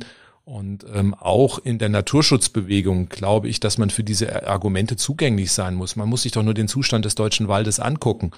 Dann wird diskutiert, ob ich eine Windkraftanlage in den Wald rede oder nicht. Also in manchen Bereichen ist der ja sowas von tot und kaputt, dass einem nur noch das äh, Grausen den Rücken runterläuft. Und dann muss man den Leuten einfach erklären, das ist auch äh, eine Ursache davon, dass wir keine Windkraftanlagen gebaut haben oder nicht ausreichend in letzter Zeit in den Wald und sonst irgendwie. Das ist die Folge, dass der Wald dann stirbt, dass also auch die Tiere sterben, dass Arten aussterben. Und ähm, das muss man klar kommunizieren und damit glaube ich, dass man sachlich argumentierende Menschen aus der Umweltbewegung auch abholen kann. Kann man denn eigentlich Windräder irgendwie auch anders bauen? Ich habe da immer wieder mal so äh, Grafiken gesehen von, ja, es waren so Ringe, die irgendwie ähm, standen, also ohne dass ähm, die, die äh, propellerartigen Räder dran befestigt sind. Gibt es da andere Techniken? Sind die schon ausgereift oder ist das halt, ja? Ja, es gibt andere Techniken. Es gibt sogar Flugdrachen, die äh, Strom erzeugen oder Zeppeline, die, äh, wo irgendwelche Generatoren dranhängen. Also da gab es schon sehr, sehr viele Konzepte. Nur man wird die, also das Hauptproblem, warum die Leute sich ja darüber ärgern, man sieht die Windenergie. Und das Problem, dass man die Windkraftanlagen sieht, das werde ich nicht beseitigen können. Also mhm. das Problem mit den Vögeln zum Beispiel, da gibt es mittlerweile äh, ganz clevere Systeme. Also mit Bilderkennung wird geschaut, kommt da jetzt ein Vogel, die können sogar rauskriegen, ist das eine geschützte Art oder nicht. Und wenn da gerade ein geschützter Vogel anfliegt, dann schalte ich halt die Windkraftanlage aus. Also das heißt, da kann man technisch relativ viel für den Naturschutz tun, wenn man es will. Und wenn man einfach auch akzeptiert, dass wir die Windenergie brauchen, kriegen wir die Probleme, die wir da haben, gelöst auf technische Art und Weise. Das Problem, dass man Windkraftanlagen weit sieht, weil wir einfach den Wind nutzen müssen und dafür große technische Anlagen brauchen. Das Problem lässt sich definitiv nicht lösen. Also unsichtbare Windkraftanlagen werden wir nicht bauen können und deswegen müssen wir einfach äh, eine Veränderung des Landschaftsbilds akzeptieren. Aber vielleicht da auch nochmal ein Satz. Also wir gucken ja in unsere schön, unser schönes Deutschland. Also irgendwie, äh, es ist ja nicht, dass wir hier in borealen Urwäldern leben. Ne? Wir haben hier eine Kulturlandschaft. Also wo wir Rapsmonokulturen hoch und runter haben oder Maisfelder bis bis zum Horizont. Äh, also das heißt, äh, und da regen sich die Leute auf, wenn da eine Windkraftanlage reinkommt. Also ich bin jetzt in Corona-Zeiten auch mal über die Felder gelaufen, spazieren gegangen. Das ist ja grausig. Also es ist ja im Prinzip grüner Beton, der da ausgelegt wird. Wenn Sie da einen intensiv bewirtschafteten Acker haben, was da an Pflanzenschutzmitteln ausgebracht wird und da steht dann ein Halm neben dem anderen im genormten Abständen und Sie finden da keine Insekten mehr und keine Pflanzen, also das ist dann schon gruselig und das gilt dann als schützenswert. Also ich glaube, man muss sich auch mal einfach überlegen, was man da tut und was man sagt und äh, hier geht es, glaube ich, um ganz andere vorgeschobene Gründe bei vielen Menschen. Es geht um die Veränderungen. Das heißt, man hat sowieso schon Angst vor Veränderungen. Die Welt verändert sich. Wir sehen jetzt gerade auch, auch mit Russland, dass also hier die Veränderungen dramatischer Natur zum Teil sind. Die Klimakrise droht. Und das Beste ist, indem man einfach sagt, okay, ich will, dass die Welt so bleibt, wie sie ist. Und jede Veränderung lehne ich ab und damit halt auch die Windenergie. Ich glaube, das ist das Hauptargument, die Ängste vor Veränderungen, die tief drin sind. Und dann versucht man sich irgendwelche Scheinargumente wie Vögel oder sonst irgendwas zu suchen, um halt diesen Ängsten zu begegnen. Du tust dich schwer mit der Wahl eines neuen Stromtarifs, der wirklich einen Mehrwert für Umwelt und Klima hat. Das können wir absolut verstehen. Der Ökostromdschungel ist nämlich ganz schön unübersichtlich. Daher aufgepasst. Achte beim Tarifwechsel auf das grüner Stromlabel. Es ist das Gütesiegel für hundertprozentig echten Ökostrom mit Mehrwert für die Energiewende. Mit dem Bezug von Ökostrom mit dem Grüner Stromlabel unterstützt und beschleunigst du den Ausbau erneuerbarer Energien nachweislich. Mehr als 1400 ökologisch wertvolle Projekte wurden bereits gefördert. Ökostrom in grüner Stromqualität kannst du in ganz Deutschland beziehen, sowohl bei einigen bundesweiten Stromanbietern als auch bei vielen regionalen Energieversorgern. Alle mit grüner Strom zertifizierten Tarife findest du im Tarifportal der Umweltverbände vergleich-dich-grün.de. Schau doch mal vorbei.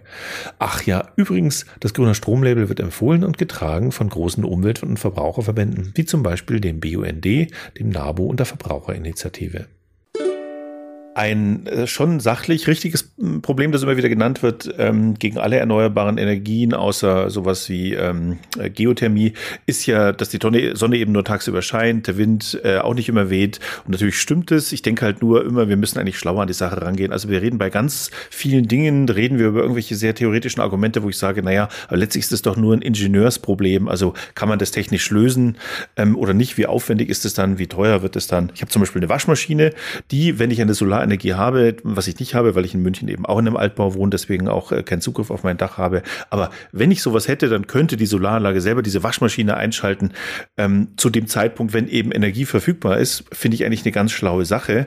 Ähm, und schlau heißt eben zum Beispiel dann, dass wir Energie nur verbrauchen, wenn sie auch produziert werden kann. Sowas geht natürlich nicht immer und da kommt ja dann schon die Energiespeicherung ins Spiel. Und genauso, ähm, wo Sie vorhin sagten, ähm, im Winter haben wir eben einen Energiebedarf, den wir nur durch den Sommer decken können. Was gibt es denn da an Energiespeichertechniken?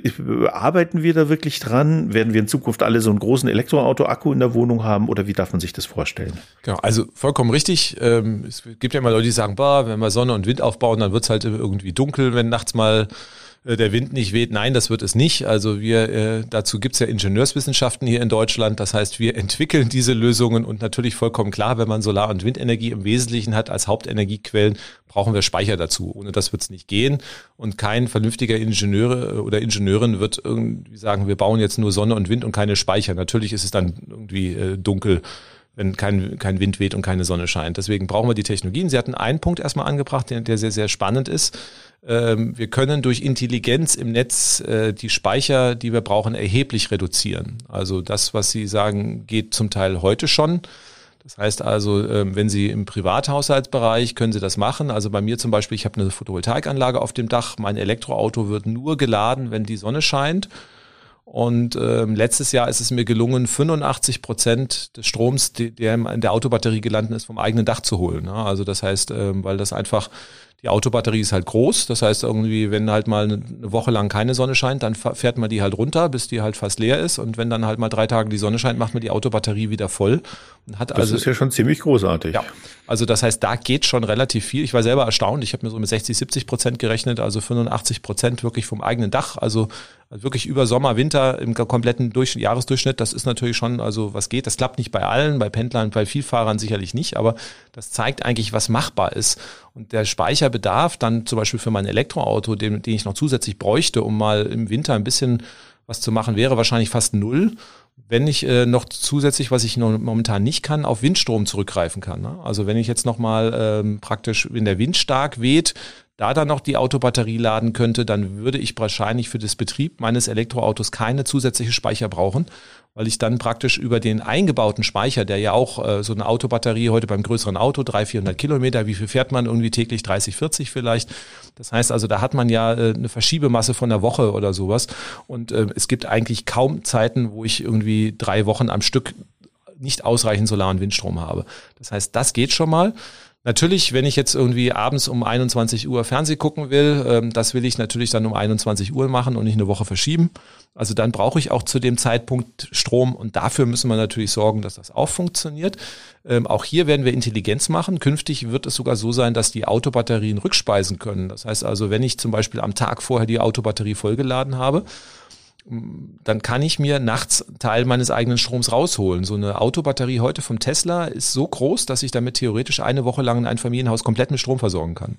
Das ist momentan alles noch nicht erlaubt und nicht zulässig, aber da passiert schon mal relativ viel. Das heißt also, über diese Autobatterien werden wir viel machen können. Wir werden über Wärmeanwendung, über Wärmespeicher viel puffern können. Und dann werden wir immer noch mal drei Wochen haben, wo wir zu wenig Strom haben. Dafür brauchen wir dann neue Speicher aber äh, die werden viel kleiner sein, als wenn wir es halt nicht intelligent machen. Und das wird eine Kombination sein für den Kurzzeitbereich auch ein paar stationäre Batterien, also wirklich Batteriespeicher im Keller, was also heute schon bei vielen Häusern auch eingebaut wird. Oder ähm, dann für den längeren Zeitraum das sogenannte Power to Gas. Das heißt, wenn wir zu viel Strom im Sommer haben oder mal beim, beim Frühjahrssturm, dann machen wir daraus äh, über Elektrolyse Wasserstoff den packen wir in die Gasspeicher rein, die gerade sehr stark diskutiert werden, wo wir derzeit russisches Erdgas zwischenlagern. Ähm, das brauchen wir ja nicht mehr und da können wir dann unseren eigenen Überschussstrom äh, zu Gas machen. Und wenn wir dann wirklich ein Problem haben, dann holen wir das raus. Und alle Studien, die ich kenne, die das mal durchgerechnet haben, sagen eigentlich, die Speicher, die wir, äh, Gasspeicher, die wir haben, die reichen komplett aus. Das heißt, wir müssen nur gucken, dass wir jetzt die Einheiten hinstellen, die aus Überschussstrom Gas machen und dann auch wieder zurückverstromen. Und dann können wir eine sichere Energieversorgung gewährleisten. Also es gibt da zig Studien mittlerweile, die das alles durchgerechnet haben. Also es ist technisch kein Problem.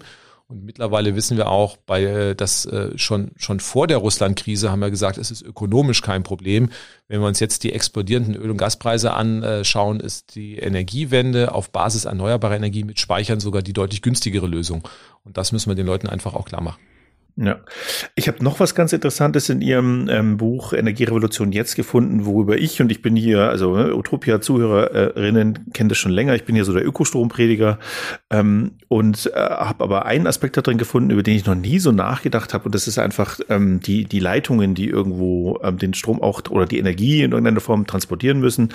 Klar, wir wollen keine Atomkraftwerke, wir wollen kein Atommüll für unsere Tür, unser Dorf soll nicht umgesiedelt werden und Windmühlen wollen wir nicht sehen und so weiter. Der Strom soll schön aus der Steckdose kommen kommen, aber irgendwie muss er ja dahin kommen. Also es gibt ja so Phantasmen, dass wir halt irgendwo, gab ja auch mal dieses Afrika-Projekt Desertec, irgendwo auf der Welt Strom oder ähm, bestimmte Energieformen erzeugen lassen und die dann zu uns her transportieren. Und in Ihrem Buch durfte ich dann lernen, dass das vielleicht auch ein bisschen Illusion ist. Also dass wir eigentlich nur die Wahl haben zwischen Windrädern, die bei uns rumstehen, oder Strommasten, die bei uns rumstehen.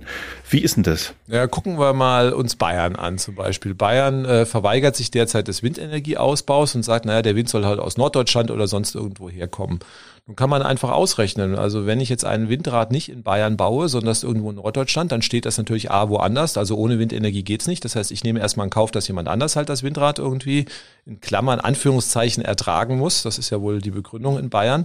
Und dann muss ich den Strom halt noch nach Bayern laden, weil irgendwie Bayern hat natürlich, äh, da gibt's auch den Kernenergieausstieg, Kohle gibt's auch nicht, die Sonne scheint in Bayern halt auch im Winter nicht wirklich. Das heißt, wir werden im Winter auch in Bayern Strom brauchen und dann brauchen wir halt entsprechende Leitungen. Wenn ich es mit halt einer Hochspannungsleitung mache, braucht man einen Strommast, wenn nicht der Strom aus Deutschland kommt. Wenn ich den aus Afrika mache, brauche ich für jede Windkraftanlage, die in Bayern nicht gebaut wird, vier Strommasten, haben wir mal ausgerechnet. Das heißt also, in dem Moment, wo ich in Bayern sage, ich will dieses Windrad nicht, akzeptiere und sage, dann soll der Strom halt aus Afrika kommen, sage ich, okay, das heißt also, in Bayern wird es nicht gebaut. Die Menschen in Marokko gucken sich das Windrad an und noch vier Leute unter vier Strommasten unterwegs müssen gebaut werden. Das heißt, das Problem wird ja wesentlich größer. Und da sind wir wieder dabei. Also das heißt, man möchte vor Ort einfach hier nichts akzeptieren und nimmt in Kauf, dass andere Menschen Riesenlasten dann zu tragen haben. Das geht natürlich nicht. Also wir haben in Bayern äh, jetzt diesen Südlink, der gebaut werden soll. Ähm, das sind Peanuts, da, äh, weil die Strommasten in Deutschland nicht durchsetzbar sind, verbuddelt man jetzt die Leitung. Das hat auch sehr große Umweltschäden und wird am Ende auch, auch irgendwann unbezahlbar teuer. Und ähm, deswegen müssen wir ganz klar sagen, also das günstigste ist erstmal die Energie vor Ort zu bauen. Wir werden die ein oder andere Leitung schon brauchen, also schon aus dem Grund, dass wir in Deutschland zum Beispiel Offshore-Wind machen, also auch viele Windräder in die Nordsee stellen. Da muss der Strom natürlich weg. Aber wenn ich alles irgendwo anders mache, dann wird einfach der Leitungsbedarf so gigantisch sein, ähm, dass die Energiewende A die wird auch gar nicht funktionieren. Ne? Also man muss einfach sagen, weil einfach die Widerstände gegen die Leitungen sind ja auch relativ groß. Und irgendwie, was soll man den Leuten denn in Frankreich und Spanien sagen? Naja, die Deutschen, die Bayern wollen keine Windräder und deswegen kriegt ihr jetzt hier eine drei fette Leitungen durchs Land gezogen, quer durch die Pyrenäen. Ähm, das ist doch gar nicht durchsetzbar. Also ich war, habe in Spanien gelebt, die, die wollen das vor Ort auch nicht. Und wenn das nicht mehr für sie ist, sondern dass sie einfach nur Transitland sind für Strom aus Afrika, für Deutschland, äh, weil die Bayern keine Windräder bauen wollen, ähm, das kriegen sie in Europa nicht vermittelt und deswegen sind solche Projekte einfach tot. Sehr schön gesagt, zumal ja ähm, auch Franzosen, äh, Spanier und äh, andere Länder ja auch ein eigenes, eine eigene Energiewende durchführen werden. Ne? Ähm, Sie haben vorhin schon mal Wasserstoff erwähnt. Ich finde, es ist eigentlich fast einen eigenen Podcast wert. Deswegen wollte ich das hier gar nicht so groß auswalzen. Ähm, vereinfacht gesagt, mit Strom. Ähm, Strom kann man in Form von Wasserstoff speichern. Man kann es dann wie Gas oder Flüssigkeit transportieren. Da leuchten natürlich überall die Augen auf, wenn man sich dann irgendwie vorstellt, ja, das ist so eine Art künstliches Benzin. Kann man irgendwie tanken, kann man irgendwie ähm, äh, verbrennen. Und es kann alles so bleiben wie früher, nur dass es jetzt grüner Sprit ist. Ist es wirklich so einfach? Ja, eine Kollegin hat mal gesagt, der, ähm, der Wasserstoff ist der Champagner der Energiewende. Ich glaube, das ist ein wunderschönes Zitat, was ich immer, immer gerne ausborge, weil ähm, Wasserstoff, äh, ja, Champagner ist ein herrliches Lebensmittel, aber natürlich, äh, Entschuldigung, in Massen nicht geeignet und vom Preis her auch irgendwo nicht wirklich interessant. Das heißt also, Champagner hat seine Berechtigung auf dem Speiseplan, aber äh, ja, eine große Feier ist natürlich mit Champagner deutlich aufgewertet. Also da wird man kein, kein Leitungswasser nehmen, aber als Grundnahrungsmittel halt komplett ungeeignet, weil wir das uns gar nicht leisten können. Und ähnlich ist es halt mit Wasserstoff. Das heißt also, wir werden Wasserstoff brauchen für Bereiche, wo wir keinen Plan B haben, für die Industrie, für die Stahlherstellung, für die chemische Industrie, für den Flugverkehr. Da brauchen wir den Wasserstoff. Wir brauchen ihn definitiv nicht zum Heizen. Wir brauchen ihn auch nicht äh, zum Autofahren. Kann man machen. Aber da muss man den Leuten auch sagen, okay, ihr fahrt halt weiter Benzinauto und dann machen wir das mit Wasserstoff. Dann kostet aber der Liter Sprit fünf Euro. Ja, also das, äh, und ihr könnt auch gerne mit grünem Wasserstoff heizen, statt mit russischem Erdgas. Ähm, kostet aber halt die Gasrechnung halt auch das Dreifache. Und das muss man den Menschen einfach sagen. Und dann ist die Bereitschaft für grünen Wasserstoff ziemlich schnell wahrscheinlich gegen Null weil Wasserstoff halt einfach sehr ineffizient ist. Das heißt, für die Herstellung von Wasserstoff brauche ich wahnsinnig viel Energie. Ich verliere dabei viel und diese Verluste, die muss ich halt alle mitbezahlen. Und dann ist halt einfach beim Heizen die elektrische Wärmepumpe oder beim Autofahren ähm, das batterieelektrische Auto einfach viel, viel effizienter und damit auch um den Faktor zwei oder drei billiger. Und deswegen dürfen wir den Leuten nicht versprechen, es kommt der Wasserstoff und es bleibt alles so, wie es ist. Also wir werden Wasserstoff brauchen in Bereichen, wo wir keine andere Lösung haben. Auch da wird der Wasserstoff die Kosten deutlich steigen lassen. Ich habe mit Menschen aus der Stahlindustrie geredet, die haben gesagt, also grünen Stahl mit Wasserstoff können wir herstellen, aber dann wird auch ein Auto 1000 Euro teurer, weil einfach die Kosten für den Wasserstoff irgendwo mit eingepreist werden müssen. Ist, denke ich, verschmerzbar. Aber ähm, die Botschaft muss man dazu sagen. Also Wasserstoff hat auch ein Preisschild und auch einen Flächenbedarf. Irgendwo müssen die vielen Solar- und Windräder ja stehen. Ähm, das heißt, wenn ich in Bayern keine Windräder habe und dann noch in Bayern von Wasserstoff rede, dann brauche ich ja noch dreimal so viele Windräder, die, die ich nicht bauen will. Dann funktioniert das Ganze natürlich nicht. Und diese Fragen muss man beantworten. Deswegen, wir brauchen Wasserstoff, wir brauchen auch viel Wasserstoff für die Industrie, aber definitiv nicht zum Autofahren und zum Heizen. Jetzt wollen wir als Land bis 2045 klimaneutral sein, das ist so der aktuelle Plan. Ähm, da sollte man vielleicht mal viele problematische Details jetzt mal weglassen ähm, und einfach mal die Frage stellen, schaffen wir das, unseren Energiebedarf, Strom, Heizung, Verkehr auf erneuerbare Energien bis 2045 umzustellen? Na, 2045 ist halt eigentlich schon viel zu spät. Also wir haben ja das Pariser Klimaschutzabkommen beschlossen und wenn wir erst 2045 klimaneutral werden, dann werden wir deutlich mehr CO2 ausgestoßen haben als Deutschland, als uns zusteht, um das 1,5 Grad Ziel zu erreichen. Also das muss man erstmal nochmal ganz klar sagen. Eigentlich müssten wir 2035 anvisieren. Ähm, das ist eine enorme Herausforderung. Zu schaffen ist es äh, meiner Achtung schon, aber natürlich, wenn wir dafür, hatten wir vorhin schon geredet, dass wir einen Faktor 6 oder sowas bei der, bei dem Tempo der Energiewende brauchen. Das heißt also, da müssen wir natürlich alles versechsfachen und ähm, unsere Hauptsorge ist eigentlich der, der Schlüssel Personal. Ne? Also das heißt, wenn ich sechsmal so viel baue, brauche ich auch sechsmal so viele Personen. Und wir haben jetzt schon halt äh, Personalmangel in vielen Bereichen. Das heißt, wir müssen uns Gedanken machen, wie wir dann wirklich die, die Arbeitskräfte dafür zur Verfügung stellen. Und äh, ich reibe mir immer nur die Augen, dass wir hier wahnsinnige Diskussionen haben. Boah, wenn wir jetzt Energiewende machen, dann fallen ein paar Kohlejobs weg oder in der Automobilindustrie, da äh, Verbrennerautos bauen, da werden Arbeitsplätze verloren gehen. Sag ja super, dass da Arbeitsplätze verloren gehen, weil die brauchen wir dringend für die Energiewende. Also das sind ja Leute, die haben was auf dem Kasten, die können was. Und wir brauchen ja Menschen, die Solaranlagen, die Windräder bauen, die die Elektromobilität voranbringen. Und ähm, da ist der Fachkräftebedarf so enorm. Und das ist, glaube ich, der limitierende Faktor. Es gibt auch äh, Leute aus der Klimabewegung, die mich mittlerweile, sage ich mal, ein bisschen anschießen und sagen, 20, eigentlich müssten wir sogar 2030 klimaneutral sein weil nur dann können wir in Deutschland wirklich das 1,5 Grad Ziel einhalten. Ähm, da muss ich einfach sagen, 2030, wenn wir uns den Personalbedarf anschauen, den wir hätten, um 2030 äh, klimaneutral zu werden, ist der so groß, dass ich momentan keine Idee habe, wo wir die Personen dafür herstellen nehmen können. Deswegen würde ich sagen, also 2035, aber auch nur dann, wenn wir jetzt wirklich ähm, alle Weichen auf äh, Durchfahrt stellen, wenn wir wirklich dann das als gesellschaftlichen Konsens irgendwie versuchen zu vermitteln. Wenn wir da jetzt noch irgendwie fünf Jahre rumdiskutieren, natürlich wird das dann auch nicht mehr durchsetzbar sein. Welche Ausbildungen sollen denn junge Menschen anstreben oder welche Studienfächer sollen sie wählen, um da jetzt mitmachen zu können? Wir haben sehr große Sorge, dass gerade die technischen Studienfächer momentan nicht nachgefragt sind. Also wir haben ja die sehr aktive Fridays for Future Bewegung, da streben viele in die Politik. Das ist ja auch gut, dass man da irgendwie versucht, die Rahmenbedingungen zu ändern.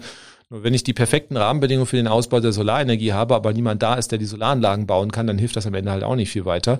Und ähm, wir sehen es gerade, also die ganzen äh, ingenieurstechnischen Studiengänge zu erneuerbaren Energien haben, wir haben Personalmangel bei Anfängerzahlen. Also das heißt, da sieht es ganz, ganz mau aus. Auch in den, äh, in den Handwerksbetrieben, also die für die Energiewende sind, was weiß ich, also Elektrik ist natürlich dann Elektriker oder sonst irgendwie Maschinenbau. Das sind so die Sachen, da sieht's mau aus und ähm, deswegen da kommt auch nichts nach. Also wir sind ja so ein bisschen, wir gucken ja, was wir jetzt an Erstsemestern haben bundesweit und äh, wir werden den Fachkräftebedarf, der in fünf Jahren durch die Energiewende entsteht, mit den Menschen, die heute anfangen zu studieren, nicht decken können. Das muss man ganz klar sagen und da brauchen wir von der Bundesregierung jetzt irgendwo ein massives Programm, vielleicht erstmal ein Werbeprogramm dass man also irgendwie den Leuten überhaupt klar macht, also geht nicht alle in die Politik, irgendwie, wir brauchen auch Menschen im Maschinenraum der Energiewende, also nicht nur irgendwie alle auf der Kommandobrücke.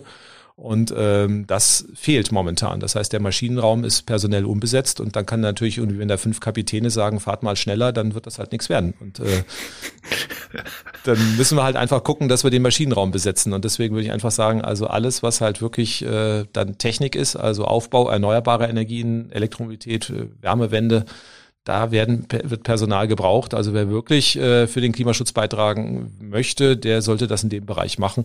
Und man kann es ja auch so machen wie ich. Also ich meine, ich bin ja auch Ingenieur, ich versuche in dem Bereich was zu machen und trotzdem versuche ich mich halt in der gesellschaftlichen Diskussion einzubringen. Das ist eine kann man ja machen, ohne das andere zu lassen. Absolut und da verbringen sie auch ganz Großes. Also wenn ich mir anschaue, was sie, wie, wie sie, wie breit sie kommunizieren und an wie vielen Orten und auch hier, dass sie hier eine ganze Stunde für uns opfern. Ähm, auch noch mal ein Wort von mir, macht nicht irgendwas mit Medien, ja, sondern macht was mit Elektrik, macht was mit Maschinenbau. Das sind die Dinge, die wir wirklich brauchen. Ähm, eine Frage, die sich vielleicht ein bisschen seltsam anhört, aber wenn wir sowas ankündigen wie Abkehr von zum Beispiel russischem Gas, ne, es ist ja jetzt nicht so, dass der Russe unser Feind ist, sondern es ist ja schon ein bisschen hier auch ein, ein Problem der Regierung Putin. Ähm, aber so bei diesem ganzen Energiewende, Sie haben vorhin auch schon die Angst angesprochen, entziehen wir natürlich vielen Menschen ihre bisherige Lebensgrundlage und das ist natürlich jetzt nicht total easy für die sofort einzusehen, ja, da wird schon irgendwie was anderes kommen. Und es darf auch kein Argument sein, damit weiterzumachen. Also mit äh, Arbeitsplätze haben wir ja schon auch immer irgendwelchen anderen Quatschbau von irgendwelchen Waffen zum Beispiel ähm, verargumentiert. Aber beschäftigen sich eigentlich auch Expertinnen mit Ideen und Exit-Szenarien, wie man hier für den crashfreien Übergang sorgen kann? Also, dass man es halt den Leuten leichter macht. Also muss man mal differenzieren. Hier in Deutschland, sage ich mal, ist das Problem definitiv nicht so groß. Also in der Braunkohle arbeiten noch 20.000 Leute. Also wenn man da wirklich möchte, ähm, wir haben ja jetzt auch äh, irgendwelche Übergangsszenarien, wo man da richtig viel Geld in die Lausitz und so rein, reinbuttert, irgendwie viel mehr als die Menschen äh, verdienen. Also das heißt, äh, Deutschland ist reich genug, sowas zu machen. Mehr Sorgen mache ich mich natürlich um andere Länder. Sie hatten ja Russland angesprochen. Klar, also das russische Volk ist, äh, ist wir haben ein Problem mit der russischen Führung, aber nicht mit dem russischen Volk. Und ähm, Russland deckt einen Großteil seiner Staatseinnahmen aus Verkauf von Öl und Gas. Jetzt haben wir äh, durch den Krieg die Sanktionen, die das Land sowieso niederringen werden. Und wenn wir jetzt dann in 10 oder 15 Jahren kein Öl und Gas mehr verkaufen, dann äh, steht dieses Land blank da. Also das heißt, äh, solche Länder werden dann massiv abstürzen. Möglicherweise war das auch der Green Deal oder sonst irgendwas auch irgendwo Bausteine in, in dem wirren Gedankenspiel von Herrn Putin, dass er gesagt hat, jetzt sind die Kriegskassen noch gefüllt. Wer weiß, was in zehn Jahren los ist, wenn keiner mehr mein Öl und Gas kauft. Davon ja. gehe ich übrigens auch ja. selber aus, ja. Jetzt muss ich nochmal losschlagen. Und ähm, das ist natürlich also für die Stabilität dieses Planetens auch nicht sehr gut. Man müsste eigentlich Russland eine Perspektive zeigen. Ich sag mal, vor, vor einem Jahr hätte ich noch gesagt, okay, da muss man mal mit dem Herrn, Herrn Putin in Gespräche eintreten und versuchen, da Lösungen zu machen. Ja, das ist mittlerweile das aber, das ist nicht mehr möglich. Und deswegen wird das für Russland sehr, sehr bitter enden. Das Land ist eigentlich sehr groß. Das heißt also, wir haben dort doch sehr große Flächen. Im Süden von Russland gibt es auch Möglichkeiten, große Solaranlagen zu bauen. In Sibirien natürlich eher weniger, aber dafür gibt es auch viele Flächen für die Windenergie. Also da könnte man schon ein bisschen was machen, weil äh, wir haben ja in Deutschland ein Flächenproblem. Das heißt also, jede Windkraftanlage ist umkämpft, weil wir einfach hier dicht besiedelt sind. Russland kann die, die Flächen bieten und könnte natürlich dann auch entsprechend mit erneuerbaren Energien einen Beitrag leisten, auch äh, zum Beispiel einen Teil der Energieversorgung zu Europa zu machen zu, oder Wasserstoff vor Ort zu machen, den man dann über existierende Pipelines transportiert. Da gäbe es schon Ideen oder Konzepte, die man umsetzen könnte, aber in der jetzigen politischen Situation ist das natürlich alles tot.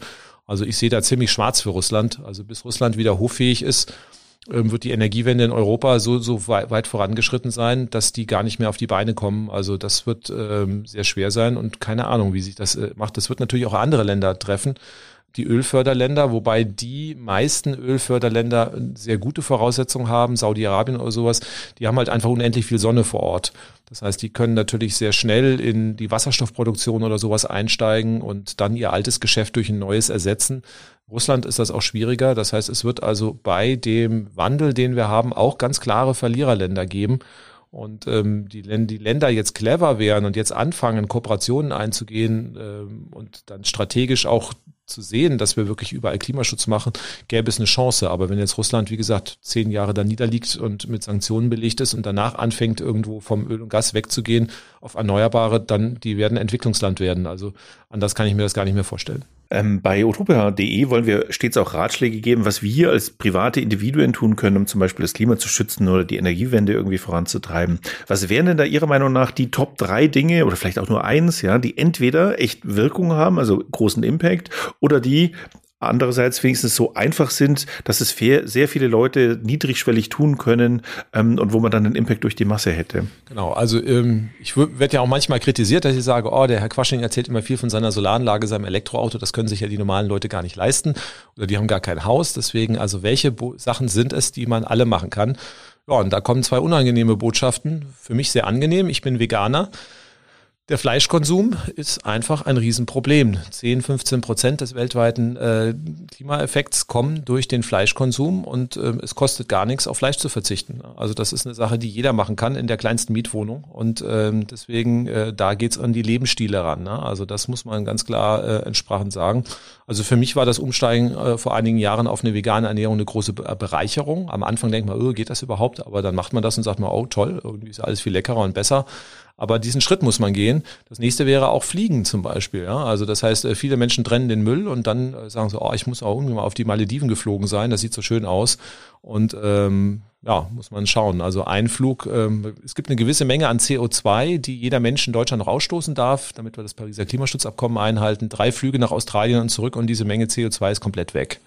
Also das muss man ganz klar sagen. Also Fliegen ist ein Riesenproblem. Und ähm, gut, muss man differenzieren. Manche müssen geschäftlich fliegen, das kann man vielleicht dann nicht verhindern, aber privat fliegen äh, in den Urlaub muss man nicht. Also das ist eine private Entscheidung. Ein Kreuzfahrtschiff besteigen muss man auch nicht. Dabei entsteht so wahnsinnig viel CO2. Und diese Entscheidungen können alle Menschen treffen. Und dann gibt's natürlich die kleinere Sachen, dass man sagt, okay, ich fahre lieber Rad oder Bahn oder öffentlichen und schaffe das Auto ab oder so. Da gibt's also auch viele Möglichkeiten. An die Heizung komme ich in der Mietwohnung nicht ran. Also da muss man gucken, als Einfamilienhausbesitzer vollkommen klar, raus mit der Öl- und Gasheizung, rauf mit der Solaranlage aufs Dach. Das muss eigentlich hier wirklich äh, jetzt in den nächsten zwei Jahren überall passieren. Und insofern haben alle Menschen auch große Hebel. Aber die Politik muss natürlich auch die Rahmenbedingungen setzen. Selbst wenn zehn Prozent der Bevölkerung das jetzt im nächsten Jahr macht, fehlt halt immer noch viel. Und der Klimaschutz und auch die Abkehr von russischem Öl und Gas funktionieren halt nur, wenn alle mitmachen. Und deswegen müssen wir halt anfangen, wir müssen auch die Bereitschaft vor Ort erzeugen, als Vorbild vorangehen, sagen, guck mal, es geht ja und irgendwie ich esse kein, seit Jahren kein Fleisch und ich lebe immer noch. Ne? Also das sind ja irgendwie Sachen. Und ähm, dann brauchen wir aber natürlich ähm, die, äh, die Politik, die dann auch die Rahmenbedingungen setzt, so dass es für alle anderen auch äh, der Weg ist, der vorgezeichnet ist. Und deswegen, ja, zwei, drei Maßnahmen. Ich habe jetzt einen ganzen Blumenstrauß gesagt. Also insofern selber anfangen, aber dann weiter Druck auf die Politik machen, Öffentlichkeitsarbeit, Fridays for Future, die For Future Bewegung unterstützen, dass man also auch zeigt, dass es Mehrheiten gibt, die einen schnellen Wandel wollen und dann, dann traut sich erst die Politik auch alles umzusetzen. Ja, danke für die vielen Tipps. Jetzt habe ich Ihre Bücher ja schon mehrfach erwähnt, finde ich alle lesenswert, äh, vor allen Dingen, wenn man sich selber so ein bisschen aufmunitionieren will, ähm, was die Argumente angeht und so. Sie machen auch mit Ihrer Frau Cornelia Quaschning einen Podcast, der heißt Das ist eine gute Frage. Was erwartet unsere Hörerinnen denn in Ihrem Podcast? Ja, wir machen das ähm, seit der ersten Corona-Welle. Da hatten wir mal ein bisschen Zeit und haben angefangen zu überlegen, was könnte man denn tun, um die Leute zu erreichen, haben Podcast angefangen. Und ähm, ja, mich erreichen halt, weil ich öffentlich ganz gut sichtbar bin, wahnsinnig viele ähm, Fragen über Energiewende, Klimaschutz, also so auch eher dann ja, Detailfragen. Wie geht das mit der Solaranlage? Wie sieht's aus mit dem Wind, mit den Speichern? Also alles, was wir heute besprochen haben. Und äh, die kommen nicht nur an mich, sondern auch meine Frau. Und die ist, war dann mittlerweile genervt und hat gesagt, alle Leute fragen mich, ich soll dich mal fragen, weil du schon gar nicht mehr antworten kannst. Ähm, lass uns doch mal einen Podcast machen, wo wir die wichtigsten Fragen einfach beantworten. Und dann haben wir gesagt, okay, dann starten wir das mal gemeinsam und war dann so ein gemeinsames Projekt. Und jetzt kann man verschiedensten Folgen. Also was weiß ich, wie viel Wasserstoff brauchen wir? Wie baut man die eigene Solaranlage? Wie sieht's aus mit der Windenergie?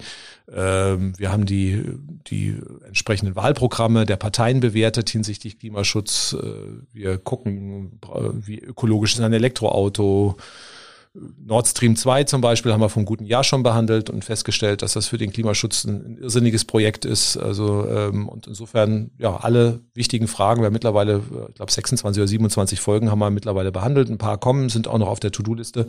Und demnächst starten wir wahrscheinlich auf YouTube auch nochmal ein neues Format, wo wir auch äh, dann im Livestream dann auch Fragen beantworten. Na denn, liebe Zuhörerinnen, bitte unbedingt auch diesen Podcast abonnieren. Wir machen euch einen Link in die Show Notes rein, dann findet ihr den auch. Ähm, eine letzte Frage noch. Gibt es irgendein ungesagtes Ding, eine immer nie gestellte Frage, wo Sie sagen, ah, das hätte ich noch sagen wollen? Ja, jetzt wäre die Chance, dass Sie es sagen oder sich selber die Frage stellen und beantworten.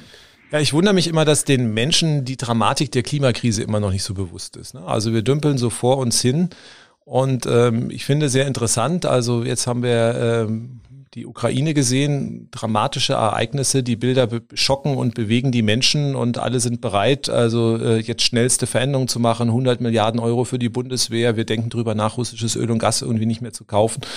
Ähm, wo sind die 100 Milliarden, die, die sofort als Sofortprogramm den Ausbau erneuerbarer Energien fließen oder so? Das heißt also, hier haben wir noch nicht erkannt, dass die Klimakrise äh, uns ebenfalls dramatisch bedroht. Und äh, ich hoffe, dass wir schlau werden, bevor wir so dramatische Bilder haben. Wir haben die jetzt im Ahrtal gehabt im letzten Jahr, also ähm, aber auch das hat die Leute noch nicht genug aufgerüttelt. Es kann ja nicht sein, dass irgendwie erstmal Hamburg im, im Meer versinken muss, bevor wir handeln.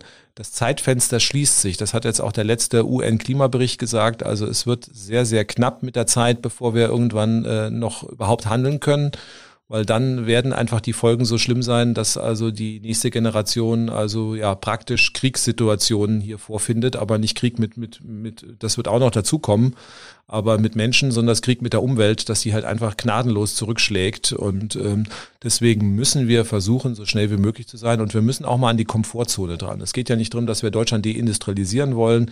Es geht einfach mal darum, mit dem Fahrrad zu fahren statt zum Auto und das ist eh viel gesünder, ein bisschen weniger Fleisch zu essen. Das muss in Deutschland mal möglich sein und deswegen glaube ich, müssen wir da ganz, ganz nochmal diskutieren, dass wir in diesem reichen Land, was eigentlich viel zu viel Wohlstand hat, nicht gleichmäßig verteilt. Es gibt arme Menschen, da müssen wir auch gucken, gucken, dass das gemacht wird, aber dass wir in diesem äh, wirklich an sich im Durchschnitt sehr reichen Land es auch schaffen, ohne Notveränderungen zu machen. Ähm, das heißt also, der Mensch, sagt man, ist erst zu Veränderungen bereit, wenn die Not sehr groß ist. Und ich hoffe, dass wir in Deutschland so schlau werden, die nötigen Veränderungen zum Schutz des äh, Klimas einzuleiten, ohne die große Not zu erleben. Und das ist mein großer Wunsch und mein Appell an alle Menschen, da mitzumachen, dass wir hier rechtzeitig was schaffen und nicht nochmal viele Jahre verdatteln mit irgendwelchen Scheindiskussionen und am Ende sagen, boah, warum hätten wir, haben wir nicht vorher reagiert? Wir sehen das bei aktuellen Krisen und das wird uns künftig auf die Füße fallen. Also Tempo und Bereitschaft, das wäre schön, wenn wir das hier durchsetzen können. Ja, dann danke ich Ihnen für die vielen Antworten, die Sie uns heute gegeben haben, dass Sie die Zeit sich für uns genommen haben. Ich bin sicher, ähm, wir werden jetzt ein paar neue äh, Quaschning-Fans und Faninnen haben. Ähm, ja, und wünsche Ihnen alles Gute für die Zukunft. Ja, danke ebenfalls und danke für die Einladung und weiterhin gute Arbeit. Utopia macht ja auch äh, richtig tolle Arbeit. Ich gucke mir das auch immer gerne auf den sozialen Netzwerken an, also auch, auch dann auf Instagram oder so, das äh, hilft auch und erreicht auch viele Menschen und die Tipps sind auch sehr gut und einleuchtend. Also insofern auch da weiterhin viel Erfolg. Ich glaube, gemeinsam können wir richtig viel bewegen. Ja, das hoffe ich doch auch. Ich danke Ihnen. Danke auch. Tschüss. Und das war's dann für diese Folge, die allerdings ein bisschen länger geworden ist. Also eine Stunde plus habt ihr uns jetzt zugehört. Finde ich richtig gut von euch. Ihr seid jetzt aufmunitioniert. Ihr wisst Bescheid in Sachen erneuerbare Energien. Ähm, aber ihr seid noch nicht ganz durch. Denn natürlich stellt ihr bitte selbst bei nächster Gelegenheit auf Ökostrom oder Ökogas um. Und wie das geht, erfahrt ihr in einer unserer anderen Podcast-Folgen oder in den Artikeln, die wir euch wie üblich in den Show Notes verlinken. Einfach unseren Podcast abonnieren. Dann habt ihr jederzeit und ganz einfach im Archiv alle Folgen im Zugriff. Falls ihr übrigens Wunschthemen, Vorschläge, Fragen oder auch Beschwerden habt, dann schreibt uns doch einfach an podcast.utopia.de mit dem Betreff Podcast und wir schauen uns das an. Vielen Dank fürs Zuhören, für eure Vorschläge und bis bald. Der Utopia Podcast. Einfach nachhaltig leben.